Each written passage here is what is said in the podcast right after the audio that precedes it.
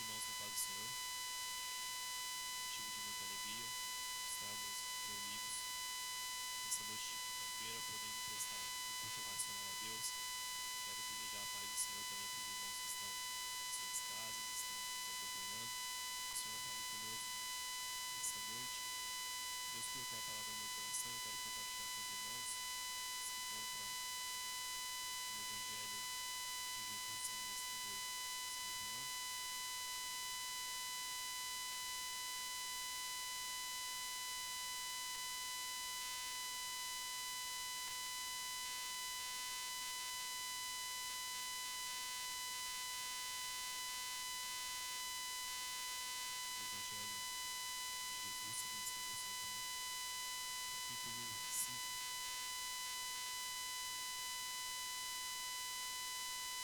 Quero agradecer ao Senhor e louvá-lo pela oportunidade que Ele me dera de poder estar ministrando a Sua palavra. Agradecer ao pastor Adalberto, pastor André, pela oportunidade. Irmãos, estou com uma dor de ouvido que incomoda muito, terrível. Mas eu creio que o Senhor vai nos dar graça para falar da palavra dele. Amém? Quantos encontraram, digam amém. Depois disto, havia uma festa entre os judeus e Jesus subiu a Jerusalém. Algumas traduções dizem: algum tempo depois, existia uma festa entre os judeus e Jesus decidiu subir a Jerusalém. Versículo 2: Ora, em Jerusalém existe, próximo à porta das ovelhas, um tanque, chamado em hebreu Betesda, cinco alpendres. Nestes jazia grande multidão de enfermos, cegos, mancos e ressecados, esperando o movimento da água. Porque o anjo descia em certo tempo, ou de vez em quando, ao tanque e agitava a água. Assim, o primeiro que ali descia, depois do movimento da água, sarava de qualquer enfermidade que tivesse. E estava ali um homem que havia 38 anos se achava enfermo. E Jesus, vendo este deitado, e sabendo que estava neste estado havia muito tempo, disse-lhe: Queres ficar são? O enfermo respondeu-lhe: Senhor, não tenho homem algum que, quando a água é agitada, me ponha no tanque. Porém, enquanto eu vou, desce outro antes de mim. Jesus o olhou e disse-lhe: Levanta-te, toma o teu leito e anda. Jesus o olhou e disse-lhe: Levanta-te, toma o teu leito e anda.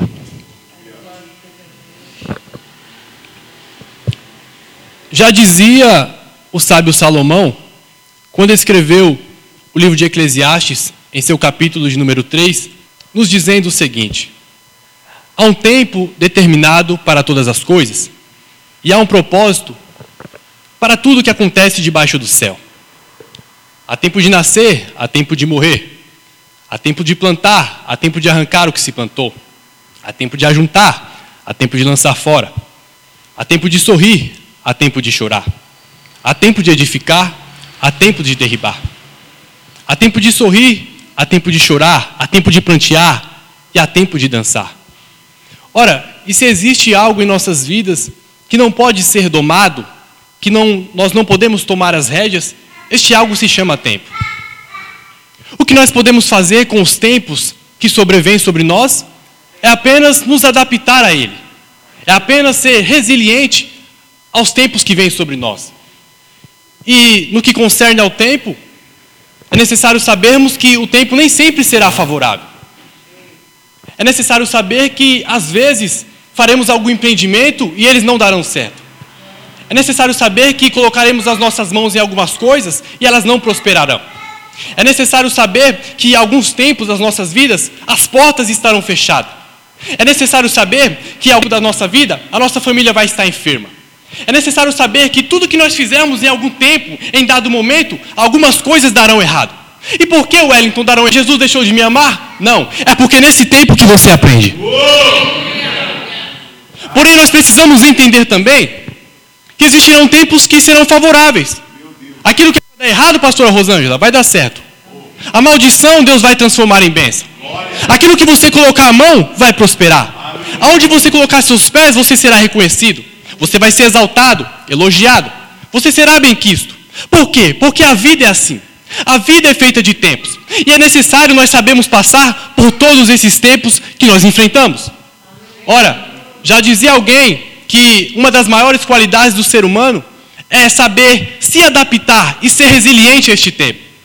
Um conceito de virtude é pegar os tempos ruins, aprender lições, para que futuramente, quando vier outros tempos ruins, nós sabemos nos dar com aquilo.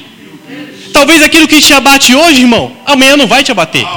Aquilo que te abateu um tempo atrás, que você chorou, Fernandinho, hoje você já nem chora mais, hoje você dá risada.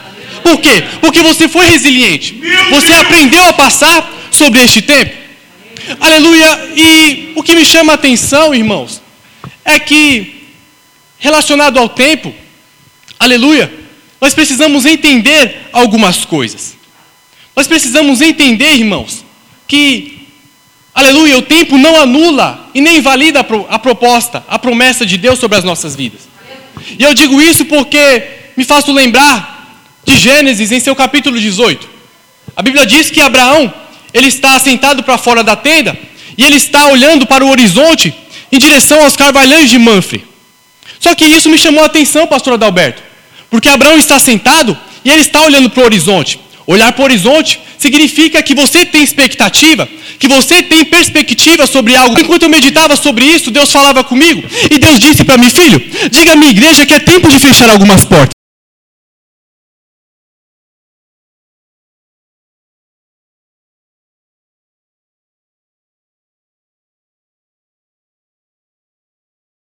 Passem daqui sem antes eu entregar um alimento para os senhores, para vocês.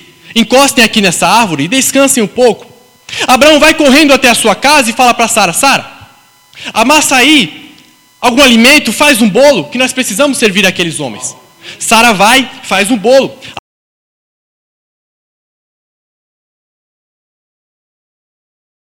Para aqueles homens se alimentar. Mas o que me chama a atenção é que enquanto eles estão comendo, ali existe um diálogo. E um dos anjos, aleluia, o anjo do Senhor, que era o próprio Jesus, vai dizer a Abraão: Abraão, cadê a tua esposa Sara? Abraão vai dizer: está dentro da tenda. O anjo vai fazer uma promessa para Abraão e para Sara e vai dizer: Abraão, daqui um ano, em determinado tempo, eu visitarei Sara e darei a ela um filho. Não, não, segura, porque Sara está dentro da tenda, pastor, mas ela está ouvindo. E a Bíblia diz que Sara ri. Não é um riso de alegria, é um riso de deboche. Por quê? Porque já tinha cessado os costumes das mulheres. Abraão já tinha de 100 anos gerar. Eu não sei como pode gerar, mas eu sei de uma coisa: o Deus que prometeu, ele vai cumprir. Aleluia! Glória a Deus! Por quê? Porque o tempo não invalida a promessa. E por que estou dizendo isso? Porque no versículo 1 do Evangelho de João, capítulo 5, diz que algum tempo depois, Jesus decidiu subir a Jerusalém. Ora, isso me chamou muito a atenção. E cumpre observar aqui, aleluia, a liderança de Jesus. Por quê? Porque Jesus é um líder. E Jesus é um líder que não fica parado, ele está sempre em movimento. Jesus está sempre se movimentando em busca de realização de projetos, de propósitos. Jesus não está apegado a locais, a geografia, a região. Jesus está apegado a propósitos, e propósitos envolvem pessoas. Jesus não está apegado a Cafarnaum. Jesus não está apegado a Betsaida. Jesus não está apegado a Galiléia. Jesus não está apegado a Nazaré. Jesus está apegado a propósitos. E Jesus precisa se movimentar. E Deus está falando com alguém aqui. Ei, eu chamei você para se liderar. Então, por favor, se movimenta. Comece a se movimentar. Porque eu quero te honrar.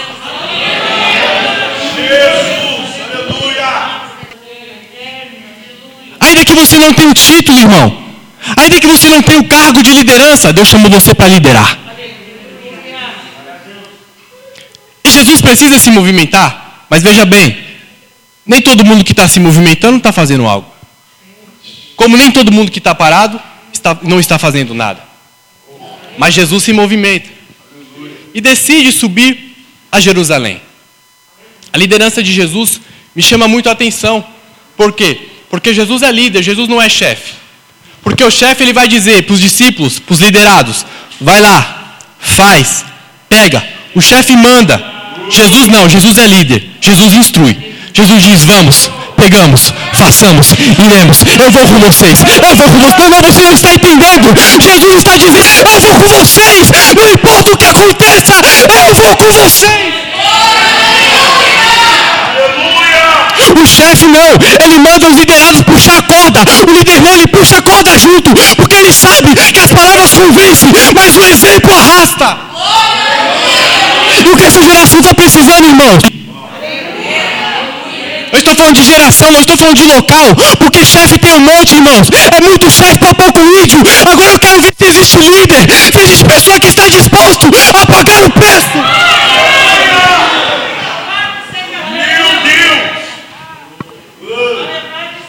Algum tempo depois, Jesus tem por bem subir a Jerusalém. Por quê? Porque o tempo não invalida a promessa. O tempo não invalida o que ele precisa fazer. Entrou alguém aqui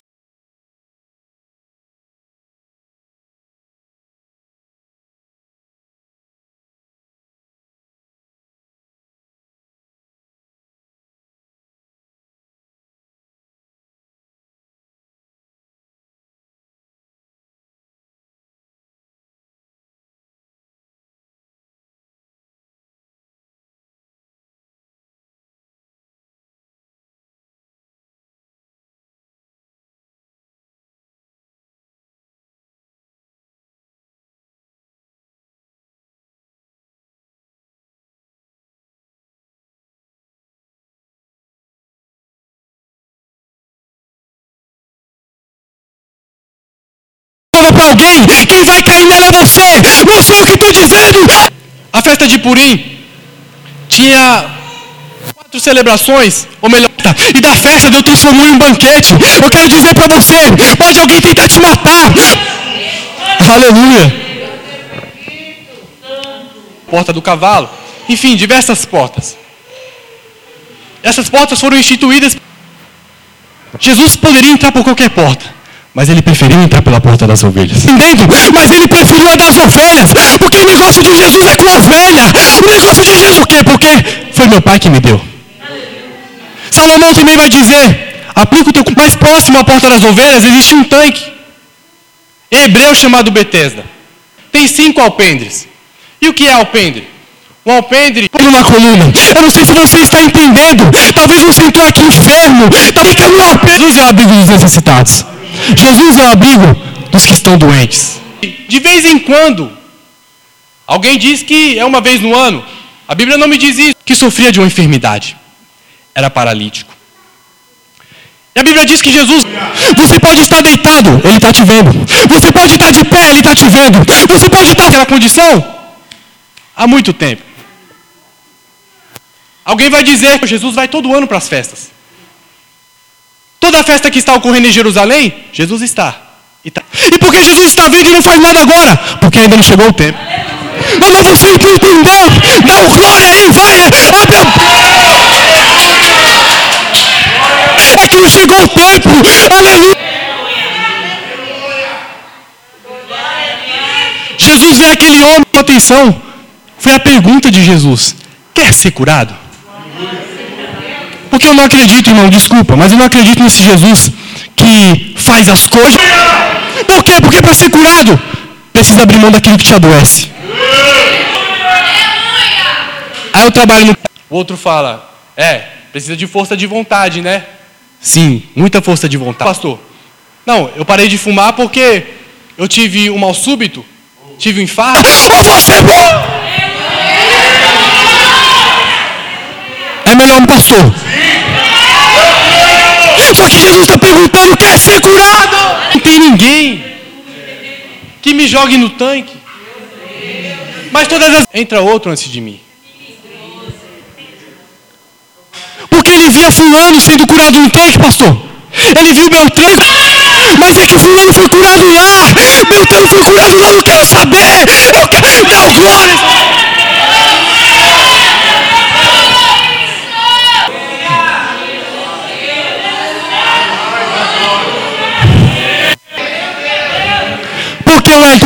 Pessoas são ruins não querem fazer, não. Às vezes não é nem isso.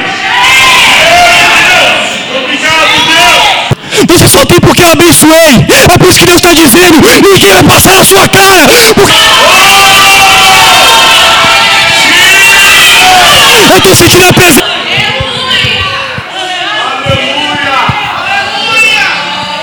Nessa noite quer ser curado. Então, pessoa aqui que está na UTI espiritual, ei, Satanás já te preparou a cama para você deitar, mas Deus está te dizendo hoje, quer ser curado.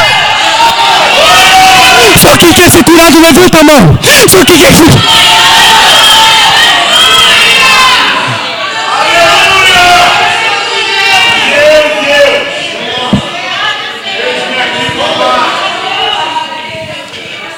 A pastora falou algo aqui, irmãos no início do culto, muito sério. Muito sério. Sobre guerra espiritual. Essa manhã não sei o que aconteceu, se, eu tive um sonho, se foi. Eu só sei que, irmão, uma assolação demônica, eu acordei cedo, por causa da dor de ouvido. De madrugada não consegui dormir mais. Vim pegar no sono, já era quase 6 horas da manhã, para levantar sete e meia para trabalhar. E eu não sei, eu, o celular despertou, irmãos. E eu coloquei mais cinco minutos. Só eu faço isso aqui, né? Eu coloquei mais cinco minutos no celular. E de repente eu peguei um sono, não sei se foi sono. Eu só sei que eu acordei um momento, eu tentava levantar da cama, não conseguia, pastor. Parecia que meus braços estavam presos na cama eu tentava me movimentar, não conseguia. De repente, irmãos, eu olhava no olho de um demônio, pastor, sem brincadeira nenhuma. E eu falava para ele, eu não vou fazer a sua vontade. De repente eu acordei, irmão. O negócio é sério. Não está para brincadeira, não. Eu vou falar nesse propósito até o fim. Pessoas vão vomitar aqui. Até o fim desse propósito, pessoas vão vomitar obra de macumbaria, obra de feitiçaria. Tem alguém que está olhando para você e está te elogiando muito. Escuta isso aqui, irmão. Isso aqui é profético para alguém. Tem alguém que está olhando para você e está te elogiando muito, mas não vai nessa porque é inveja. Inveja. Tem mulheres aqui que o tufo de cabelo está caindo. É inveja, Deus está dizendo. Mas hoje Deus está dizendo que Ele está quebrando toda inveja, toda obra de macumbaria, feitiçaria.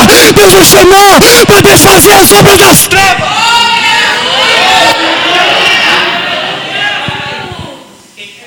Então, por favor, irmãos. Tem casta de demônio que é só jejum e oração. Só jejum e oração. Então, por favor, leve a sério esse propósito. Leve a sério, irmãos. Se você está com dificuldade de se libertar em alguma área, ore ao Senhor e fala, Senhor, eu estou com dificuldade, me ajuda. Você precisa largar isso que está te adoecendo, irmão. Isso aqui é sério. O diabo já tem feito um leito para você deitar. E você vai ficar nessa até quando? Eu falo com amor no coração, irmãos.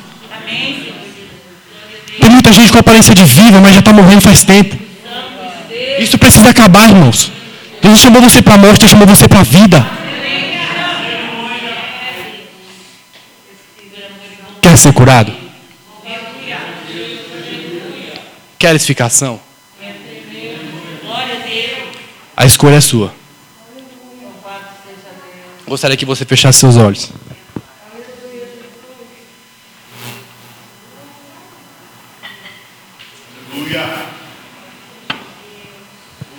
Nós vamos orar aqui, pastor. Nós vamos orar, presbítero. A Bíblia diz que a sombra de Pedro tinha unção. A sombra de Pedro curava. O lençol que estava sobre Paulo curava alguém. Eu acredito que essa unção está sobre nós, irmãos. A unção é para esse tempo aqui, Danúbio. A unção é para esse tempo aqui. Apaga as luzes aí, Danão, por favor. Em nome de Jesus. Quero chamar o grupo de louvor para louvar aqui. Talvez para você não tenha importância o louvor, irmãos. Mas enquanto, aleluia, eles tocavam o tangedor, a Bíblia diz que veio o Espírito sobre Eliseu e trouxe a revelação sobre Eliseu. Por quê? Porque enquanto eles tocavam os instrumentos, segundo a Reis, o espírito maligno se afastava. Hoje é noite de cura, irmãos. E eu não estou aqui para brincadeira. Eu quero convidar você, que está com alguma enfermidade física, espiritual, sentimental, emocional, algo que você está sentindo, irmãos, que tem atrapalhado a sua vida. Eu quero convidar você aqui na frente, nós vamos orar por você. Jesus está perguntando: quer ser curado? A escolha é sua. Se você que quer permanecer da mesma maneira, mantendo as aparências, tudo bem, a escolha é sua. Mas hoje Deus está te dando uma nova chance.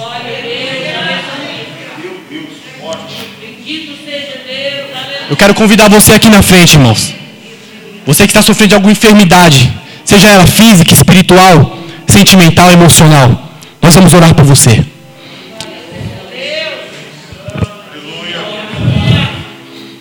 Eu creio no poder da oração, irmãos. Jesus disse que nós faremos obras maiores que a dele. Eu creio que Deus vai curar pessoas aqui, presbítero. Eu creio que Deus vai curar pessoas aqui. Aquela dor que você está sentindo, Deus vai te curar. Aquela enfermidade que você está sentindo, Deus vai te curar. Esse pecado que você não consegue se libertar, irmão, Deus vai te libertar. E quem vai fazer vai ser Ele, não vai ser o profeta. Quem vai fazer vai ser Ele para a glória dele. Tem mais pessoas que precisam vir aqui, irmãos. A escolha é sua. Jesus está te convidando. Eu quero que você venha porque eu quero te curar. Eu quero que você venha porque eu quero realizar na sua vida.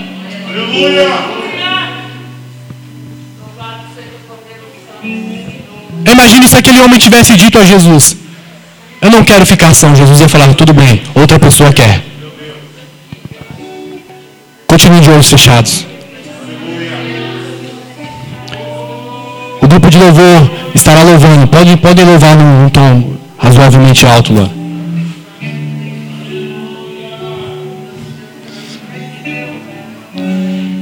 Nós estaremos orando por vocês, irmãos. Nós vamos em próximo, Vitor. Vamos, pastor.